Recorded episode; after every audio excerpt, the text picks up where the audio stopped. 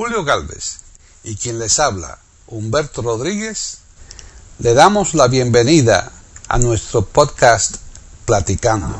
Iberoamérica.com y radiogeneral.com les presenta Grandes orquestas y sus curiosidades. Aquí en Platicando Podcast, rescatando música olvidada.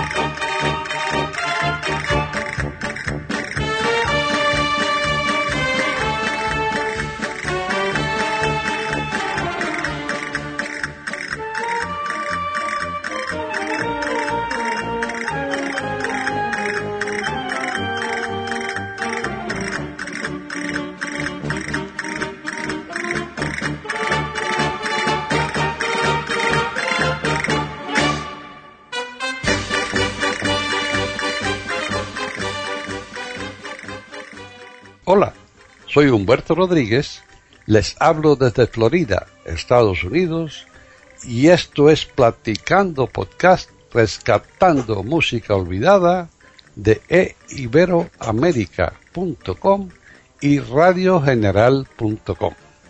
Hoy me acompaña, como ya está de costumbre, porque hace muchas veces, Pepe Rabanal, que, vamos, desde España, como se notarán no tanto, porque el acento de él no es tan pronunciado como el de muchos, ¿verdad? No como el de mi abuelo, por ejemplo, que era gallego, que aquello era increíble. Pero pues, bueno, pues no, pero así todo.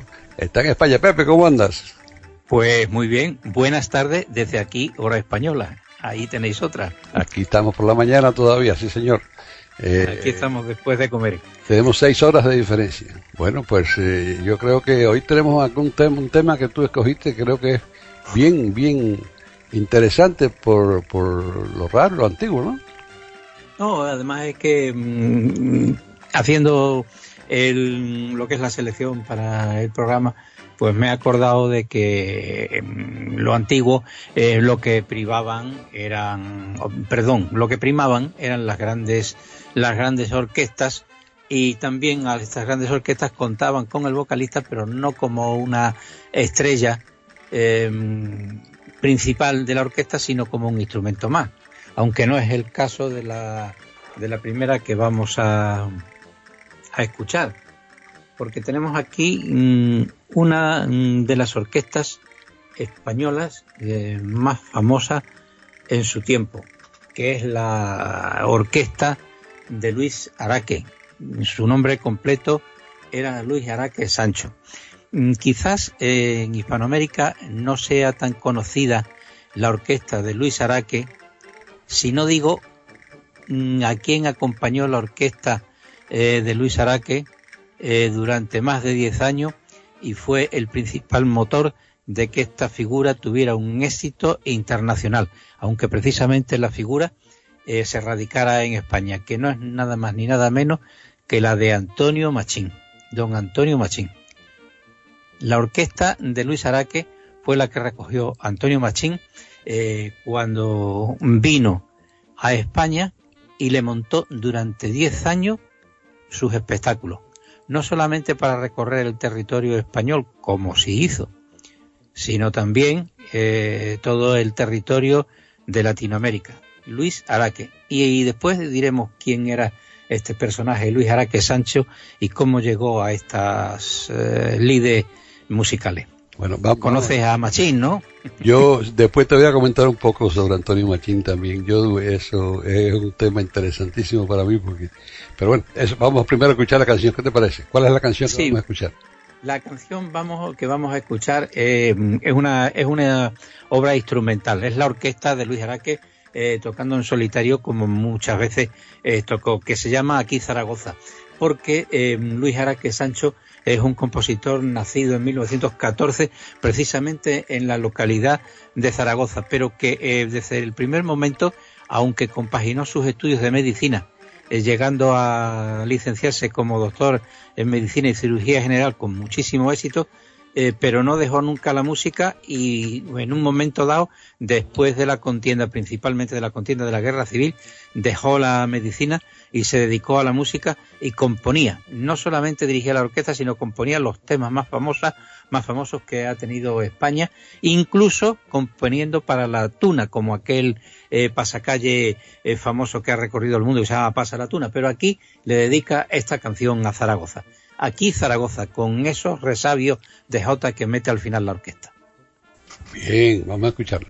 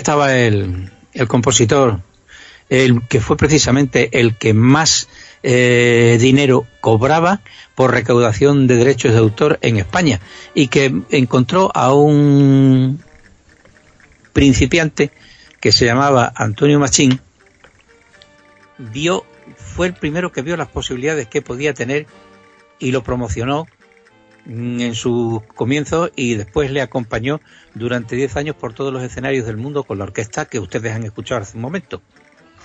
¿Y tú sabes dónde era Antonio Machín? Cubano, ¿no? Cubano, claro, por supuesto. Pero lo interesante es que en Cuba apenas se conocía.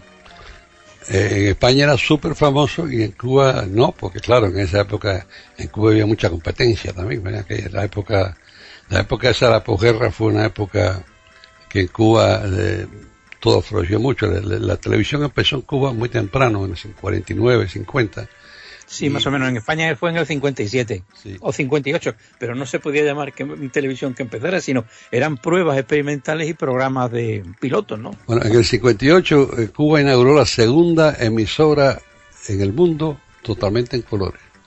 La, segunda eh, país del mundo, la segunda emisora, no, el segundo país del mundo, la tercera emisora, claro, pero la segunda, segundo país del mundo que inauguró una televisión en colores fue en Cuba en el 58.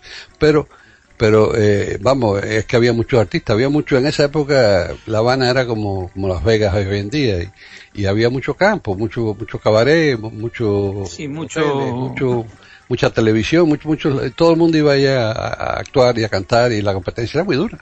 Entonces los americanos iban allá, toda América Latina iba allá, ahí se hizo famoso una cuanta gente, ¿verdad? Que, que, que, aquí, para darse a conocer. Aquí, aquí Antonio Machín, que nos acordaremos de él para un próximo programa, puesto que en esta ocasión no había pensado yo en él para escucharle. Eh, Antonio Machín, mm, su principal eh, recurso artístico, es decir, su campo de acción, no era mm, ni siquiera los discos, ¿eh? Ni siquiera los discos que tuvo muchos en España. su principal campo de actuación era el teatro, ¿sabe?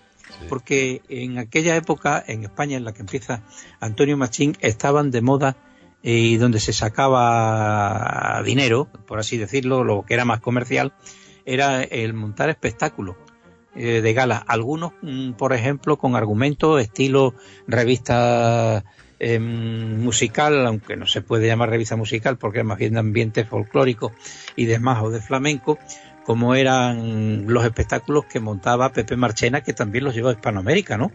O sea, fue también que precisamente muy amigo de mi familia, muy amigo mío también, hasta que se murió, ¿no? Y en cierto y en cierto modo se consideraba mi padrino. Y entonces lo que se hacían eran esos grandes espectáculos. También los hacía, mm, qué sé yo, Manolo, Manolo Caracol, Emilio El Moro y sobre todo Antonio Machín, ¿no? Y Conchita Piquer, ¿no? Imperio Argentina, todo eso, ¿no? Hacían espectáculos y, y la gente llenaba los teatros. Y ahí es donde estaba la cuestión. Y Machín estaba en ese ángulo. Estaba en ese ángulo, mm, fíjate que se quedó en España, ¿no? Sí, sí, no, en, España eso es muy famoso. se, se, casó, se casó en, se casó en Sevilla y yo me acuerdo que en mis tiempos de estudiante pues le veía pasear con su mujer que me parece que se llamaba Angelita. Alguna vez me paré con él a, conversar y eso, eh, por allí por la calle Sierpe y por el Café Laredo, ¿no?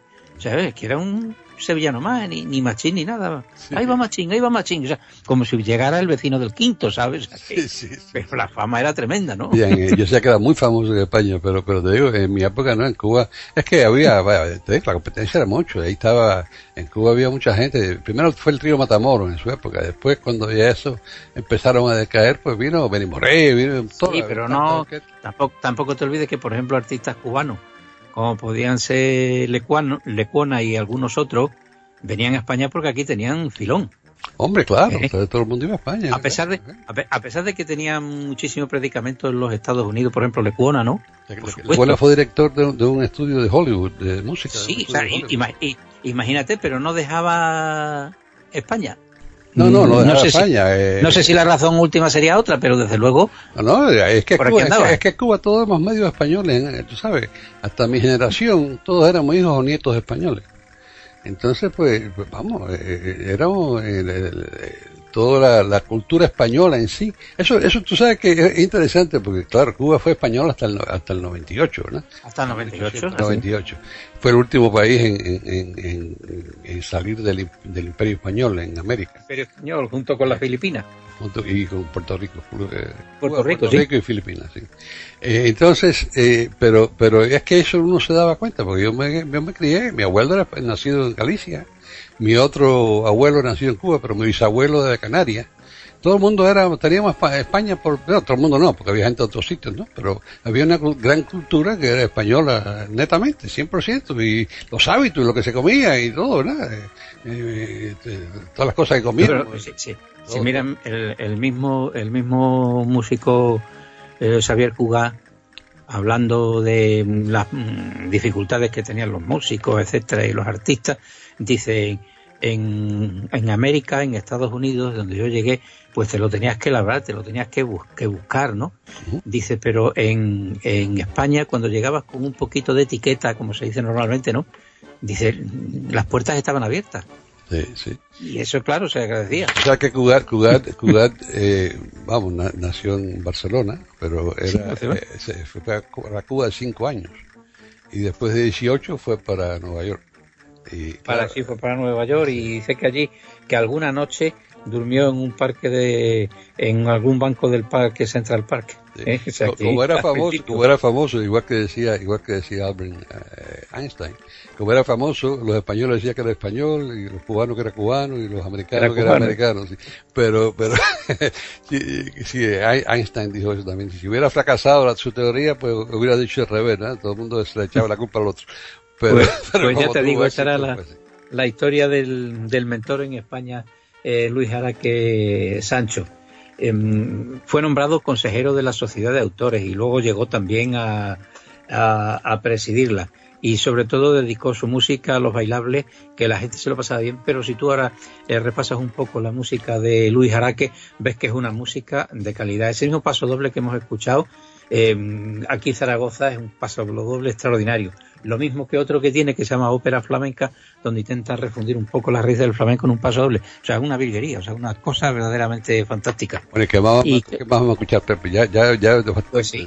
Vamos, a otro vamos a, vamos a escuchar, eh, aunque sea así un poquito a, abuela onda o abuela pluma, a la orquesta mm, de Bernard Hilda. Hoy hemos mm, titulado este programa mm, Orquestas y Curiosidades.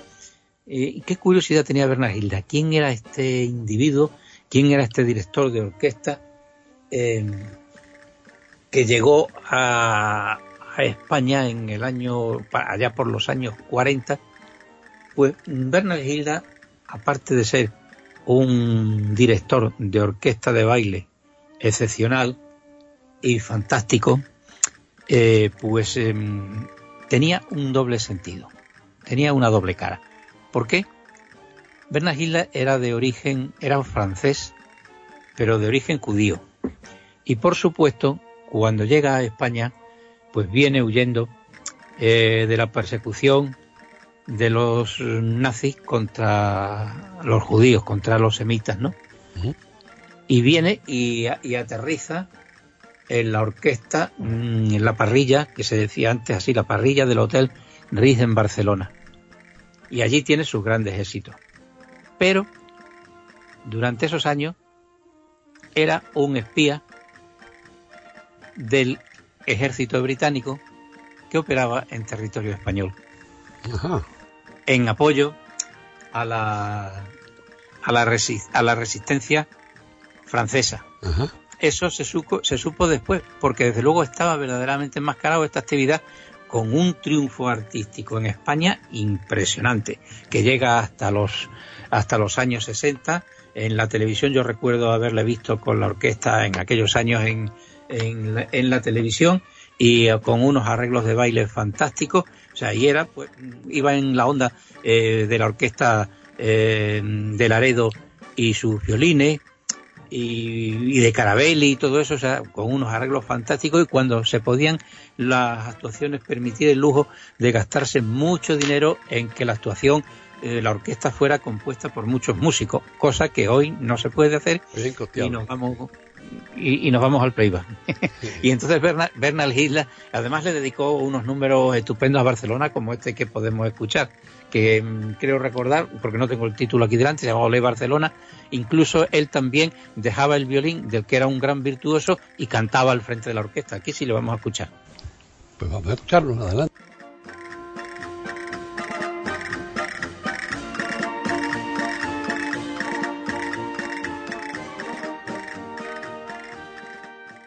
Pueden escuchar otros de nuestros podcasts en eiberoamerica.com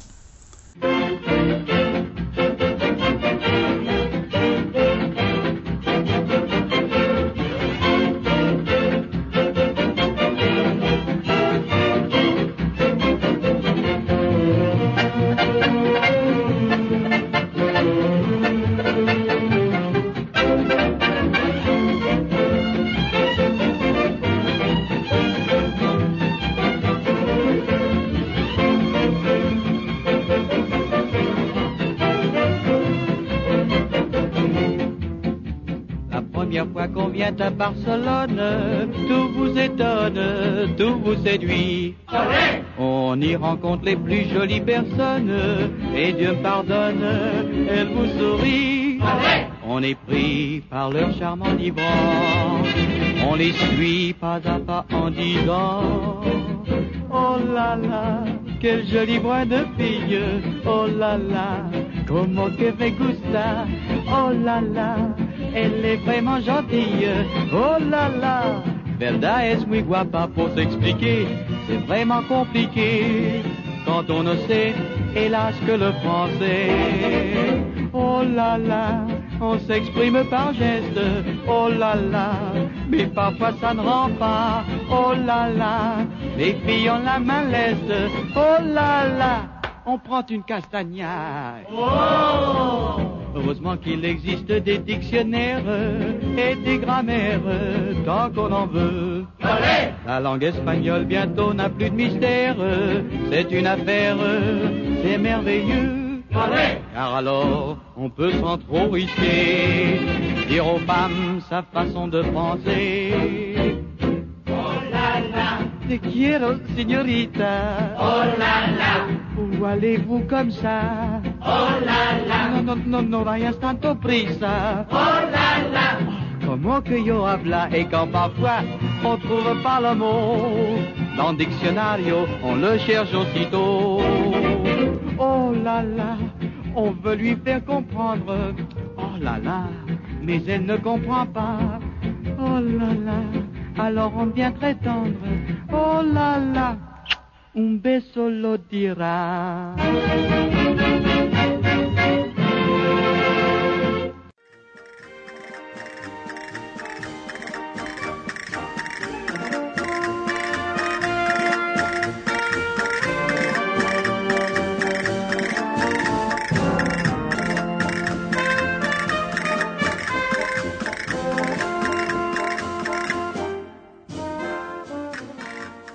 Está muy lindo, ¿eh? me gustó. Olé Barcelona, sí señor. Eh, está, una canción preciosa.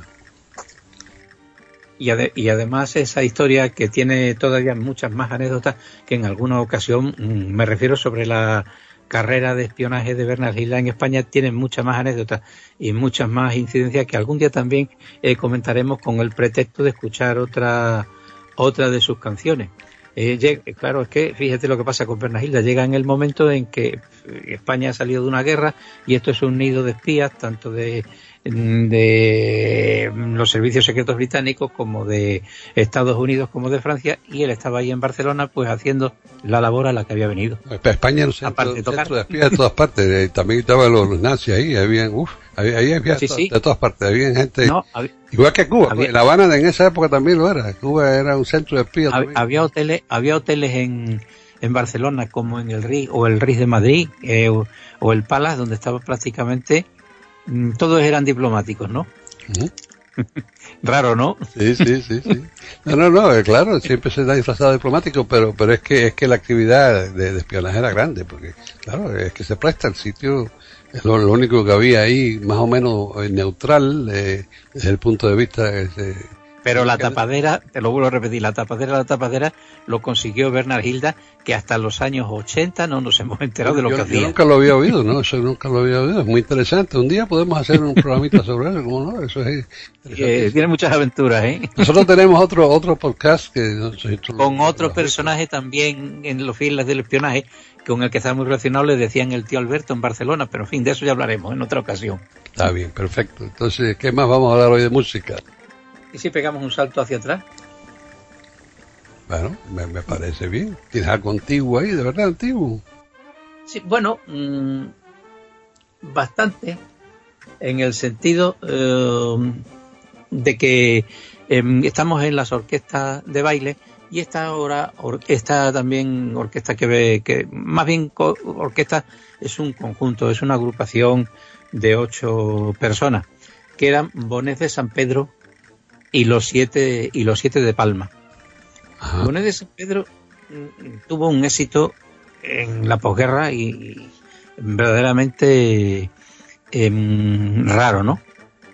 Porque fue mm, el centro de las atenciones artísticas de Barcelona, tanto en el cabaret como en el teatro y en los muchísimos discos de pizarra eh, que grabó.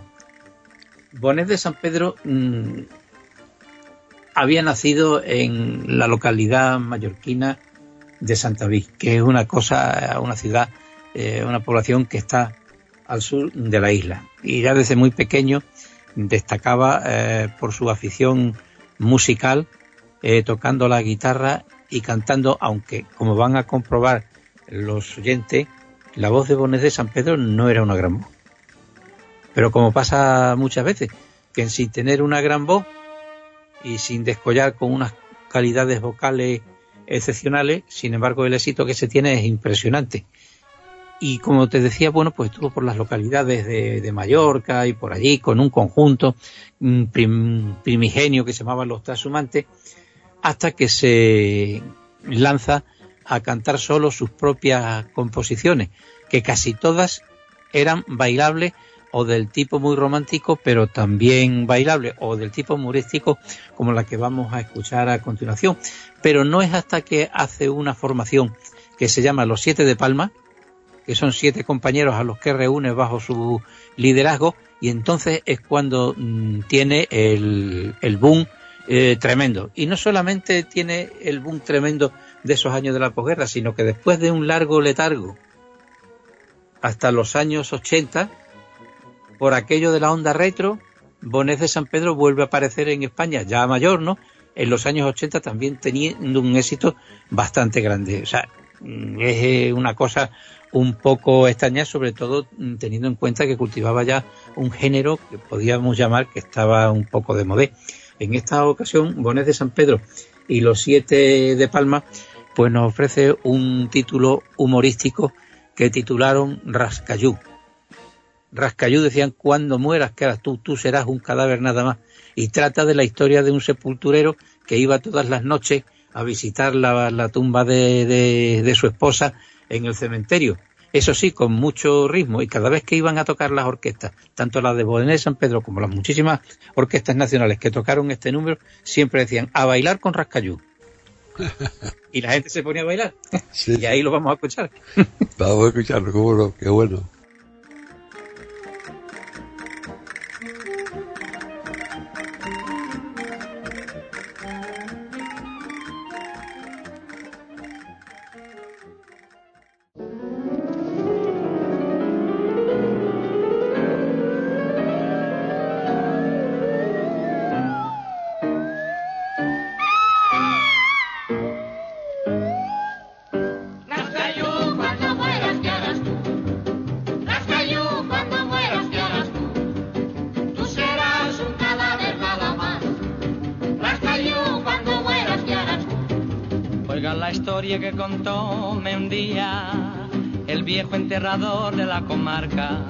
Que era un viejo a que la suerte impía, su rico bien arrebató la parca.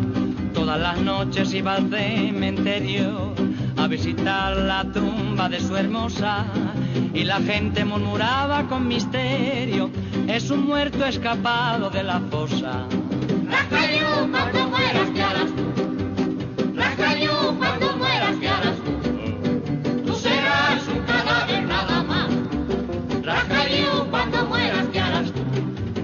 Amistad con muchos esqueletos que salían bailando una sardana y mezclando sus voces de ultratumba con el croado de alguna rana.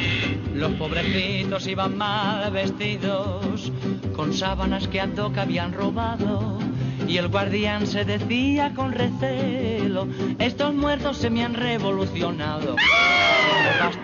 Tétrica la historia, los fuegos fatuos se meten en el lío, armando con sus luces tenebrosas un cacao de padre y muy señor mío.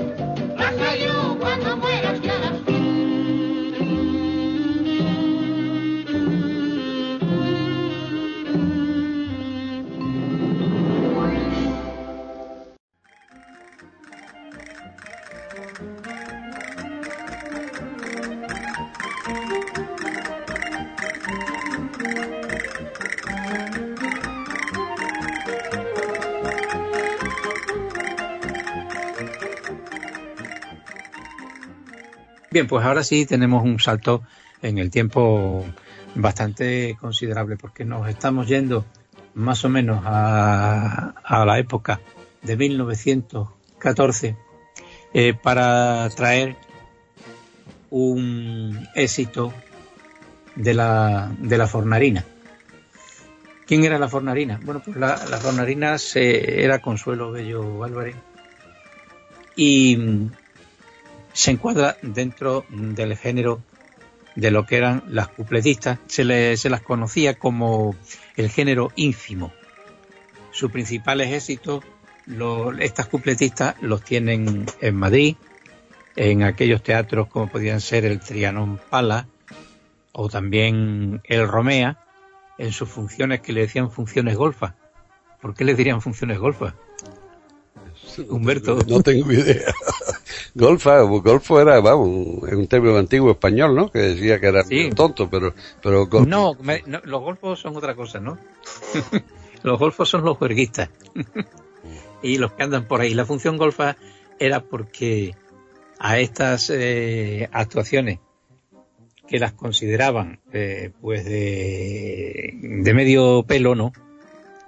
Y era género ínfimo, pues solamente asistían los señores, ¿no?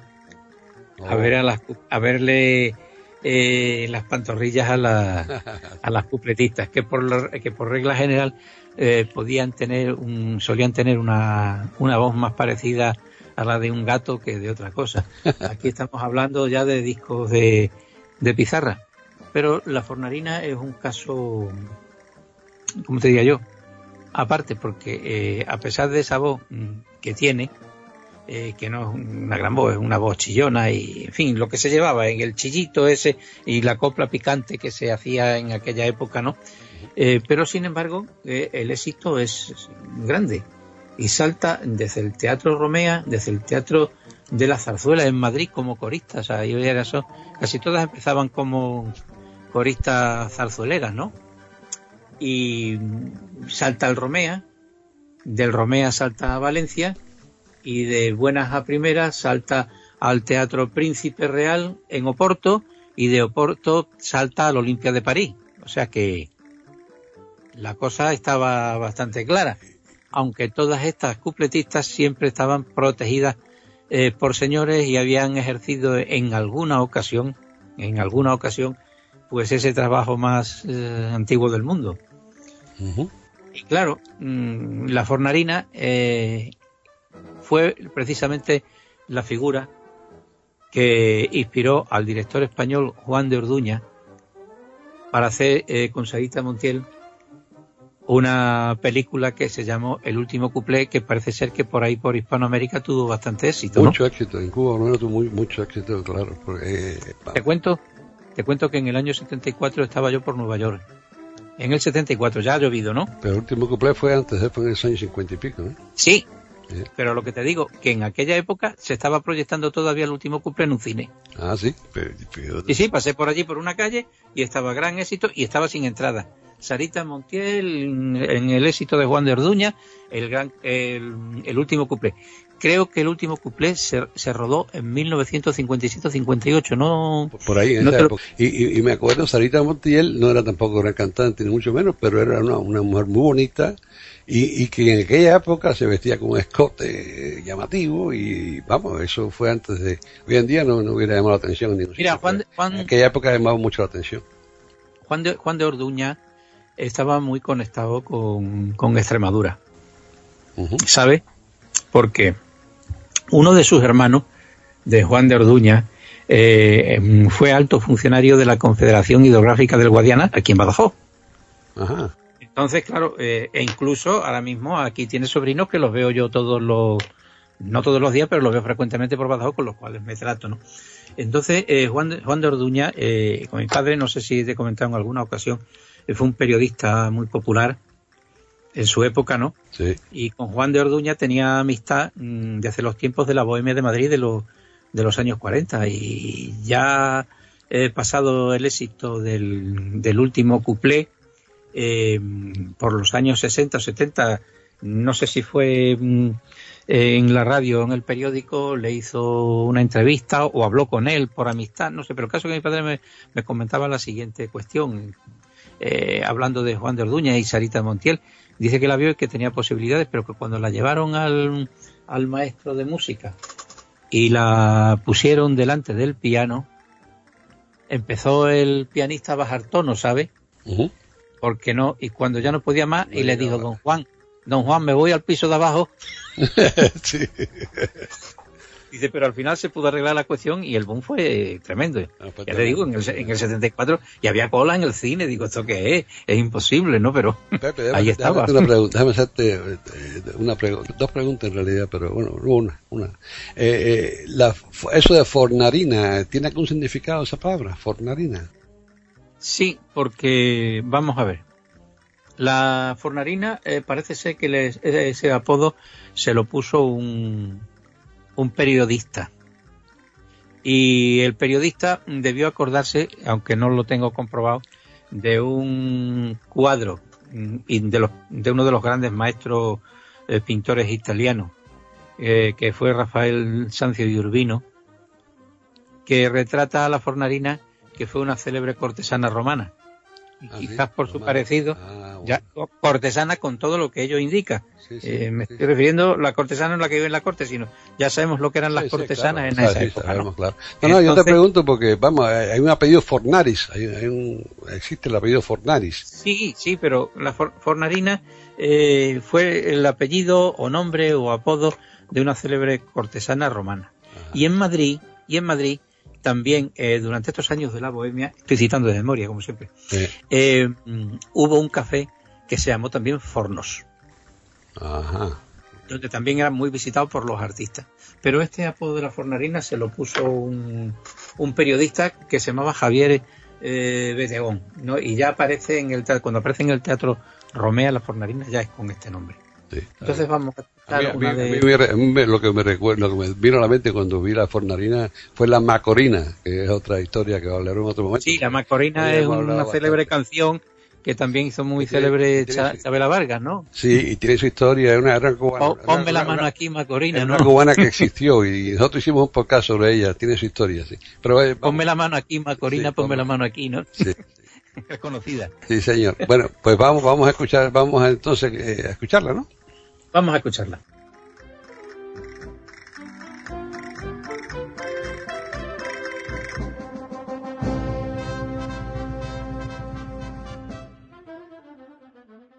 Pueden escuchar otros de nuestros podcasts en eiberoamerica.com.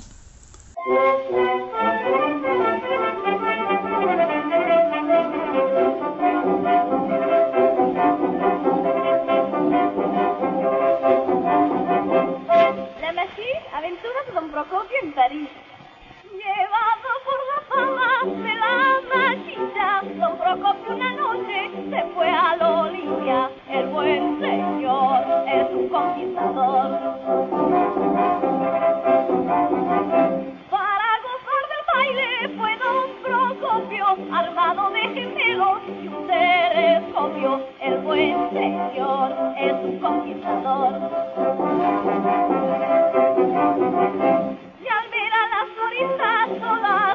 Desnudas, don Procopio decía, son mis donudas, comprendo que estén locos con las machines, que es el baile que ahora está de moda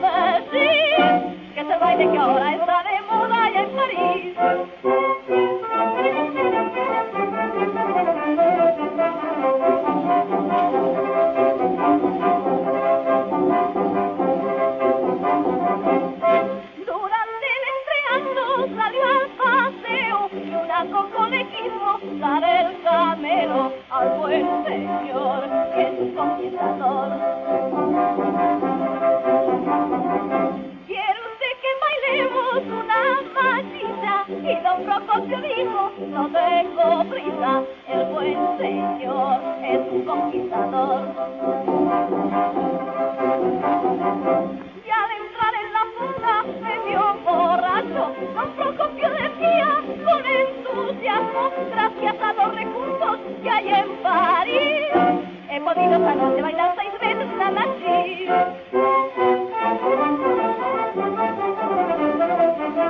El buen señor es un conquistador, el buen señor es un conquistador.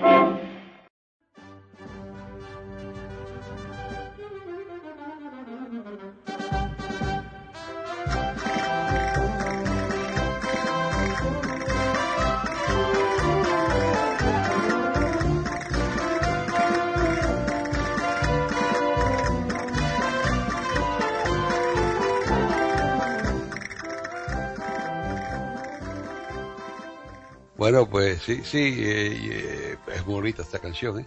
Pero sí, la Macarena tiene su historia. Nosotros hicimos un podcast que ahí en iberoamerica.com lo puede escuchar el que quiera sobre la Macorina. Fue una mujer que vivió en Cuba eh, y y fue la, la primera mujer que, que guió un automóvil en, en Cuba, por cierto. Y Sí, sí. fue- tuvo, tuvo una serie de cosas y también era una mujer bastante, tenía unos cuantos amantes y vaya, una historia ahí la pueden escuchar. No, no es este momento para eso. Sí, no, Y- pero la conozco, la conozco. ¿eh? Lo que somos aficionados a, a la música, eh, por lo menos yo tengo la, la cuestión de que me gusta una canción y entonces voy a la historia, a su leyenda, lo que sea, la investigo la- y me la guardo, ¿no? Porque si no, creo que no nos dice nada. Eh, todo tiene A mí todo también- tiene su- su- también su me porqué. Saber la, la- sí, la historia detrás de la me canción. acaba me acaba de mandar un amigo mío, compositor argentino, una serie de canciones que compuso un tío suyo en el norte de Argentina, en Anta, y cada canción me la trae con una historia, o sea que esto viene de herencia. Eso es bueno, eso es bueno. A mí también me gusta saber qué hay detrás de la canción, ¿verdad? Porque muchas tienen historia, claro. Claro, es que eso es mm, casi todas, y los pasodobles, y a quién se lo dedicaron, y por qué lo hicieron, y, Claro. y así vamos. Como esta que este, este señor que viene a continuación, que también tuvo un éxito extraordinario en Hispanoamérica, aunque nació en La Coruña el 12 de diciembre de 1909, que es Tomás Río. Y por supuesto, a los pocos meses emigra con sus padres, ¿sabes dónde? A La Habana. Sí, sí. Sí, Tomás Río. Bueno, en 1909, el mismo año que nació mi padre, fíjate. Que es eh, otra época, ya parece que hace, eh, increíble, más de un siglo de eso. Y, a- y además es que mm, también le pasa como a Cugat que el primer instrumento que pilla a los siete años es el violín, del cual se hace también un virtuoso.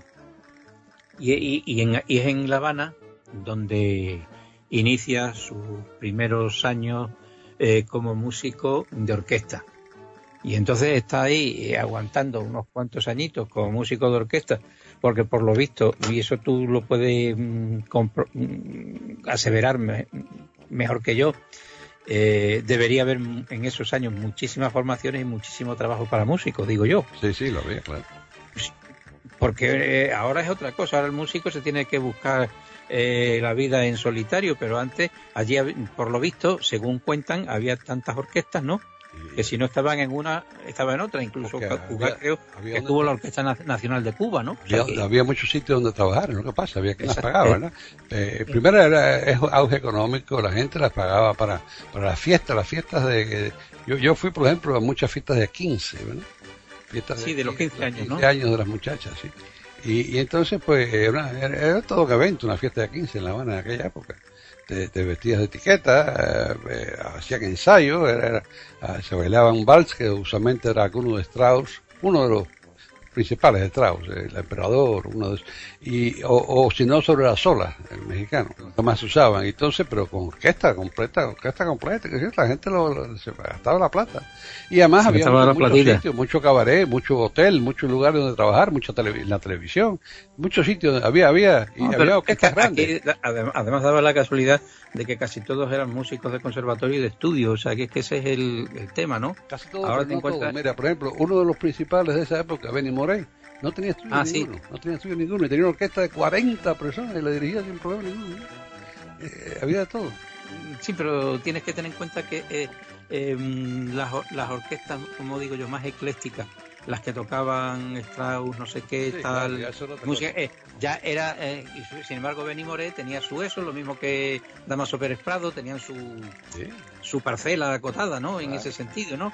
Y estos, pues, lo mismo te podían hacer, eh, qué sé yo, el Lago de los Cisnes que tocar un paso doble español, ¿no? Y, y, eso, y esa era la cosa, pero tenían muchísimo campo de trabajo. Ya te digo que Tomás Río llega a, a La Habana con pocos meses y a los siete años coge su primer violín, después va eh, funcionando en diversas orquestas hasta que em, conoce eh, a la bailarina española, perdón, sí, a la bailarina española Pilar López, que no sé si te sonará de, de sus triunfos por Hispanoamérica. Me suena el nombre, esta- pero no te sé. pues si- ahora te aclaro, ahora te aclaro. Se llamaba eh, Pilar, eh, su mujer se llamaba Pilar López Julve y era conocida mundialmente como el ballet mm, español de Pilar López. Y lo mismo bailaban en Cuba, que bailaban en, en Colombia, en Puerto Rico, en Estados Unidos.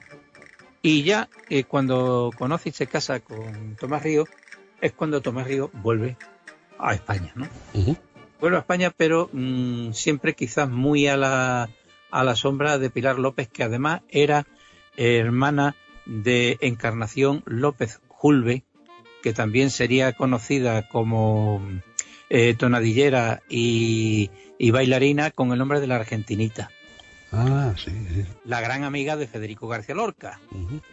Ya la tienes encuadrada, ¿no? Sí, sí, Pilar López. Federico García Lorca, eh, en la Argentinita y por otro lado en esa esquina estaba Tomás Ríos que siempre estuvo ahí como un poco a la sombra hasta que empieza a despegar en España con unos éxitos tremendos como este que tenemos a continuación que se llama Santa Marta. Pero es que la canción Santa Marta tiene también una historia y es así que no dejo de contártela Pues venga. porque además nos atañe. Vamos a ver, Santa, Marta, una- una- una- Santa Marta es una ciudad famosa en Colombia, ¿no? Sí, dice Santa Marta, Santa Marta tiene tren, pero no tiene tranvía, ¿no? Pues es como la canción en España eh, se hizo muy famosa, pues la gente se quedó con el estribillo de Santa Marta tiene tren, pero no tiene tranvía, y olvidaron aquello que si no fuera por las olas, caramba, porque se refería a Santa Marta de Colombia. Sí. Y los españoles pues le adjudicaron que Santa Marta pues se refería al pueblo de Badajoz, Santa Marta de los Barros. ¿Qué pasó? Porque la historia continúa. Como decían que Santa Marta tiene tren, pero no tiene tranvía, y todo el mundo eh, que era un poco mm, ignorante de la historia musical, de la canción, eh, y no sabían que eso era de Colombia, ¿no? Y los así no fuera por las olas, caramba, ¿no? pues resulta eh, que lo atribuían, como decía, a Santa Marta de los Barros. Hasta que en los años 70 un avispado empresario, perdón, de Santa Marta de los Barros, eh, un avispado empresario hotelero de Santa Marta de los Barros se fue a no sé qué sitio y se compró un tranvía y lo puso delante del establecimiento. Y ese tranvía de Santa Marta y puso arriba, Santa Marta ya tiene tranvía, ¿no? Y ese mm, tranvía estuvo allí durante muchísimos años. Pero no acaba ahí la historia, sino que cuando el repostero se jubila o lo vende o lo que sea, el tranvía lo venden y viene a otro bar eh, o a otra cafetería restaurante hasta hace poco tiempo en, aquí en Badajoz, en el polígono industrial del Nevero y precisamente con la cafetería que se llamaba también el tranvía y vino el tranvía de Santa Marta. Pues ese tranvía de Santa Marta era inspirado por la canción de Tomás Río que vamos a escuchar. Pues muy bueno, vamos a escucharla, ¿cómo no?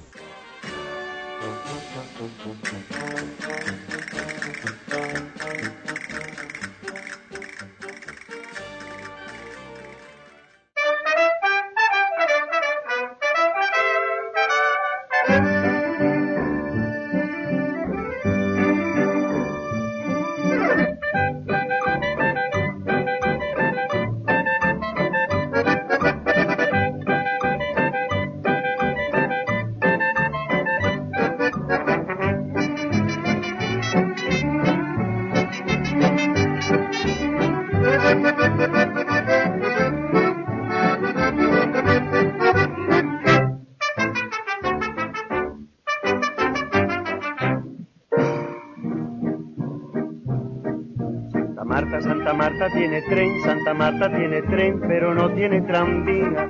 Santa Marta, Santa Marta tiene tren, Santa Marta tiene tren, pero no tiene tranvía.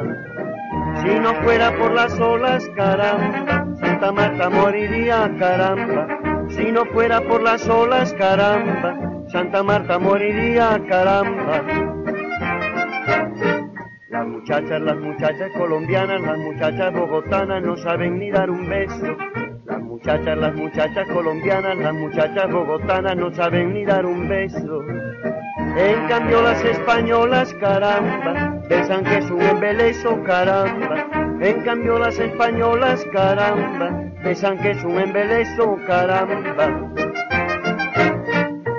Muchachas que no se quieren casar, que no se pueden casar, se quedan siempre solteras. Las muchachas que no se quieren casar, que no se pueden casar, se quedan siempre solteras. Y qué vida más tranquila, caramba, al no reñir con las suegras, caramba. Y qué vida más tranquila, caramba, al no reñir con las suegras, caramba.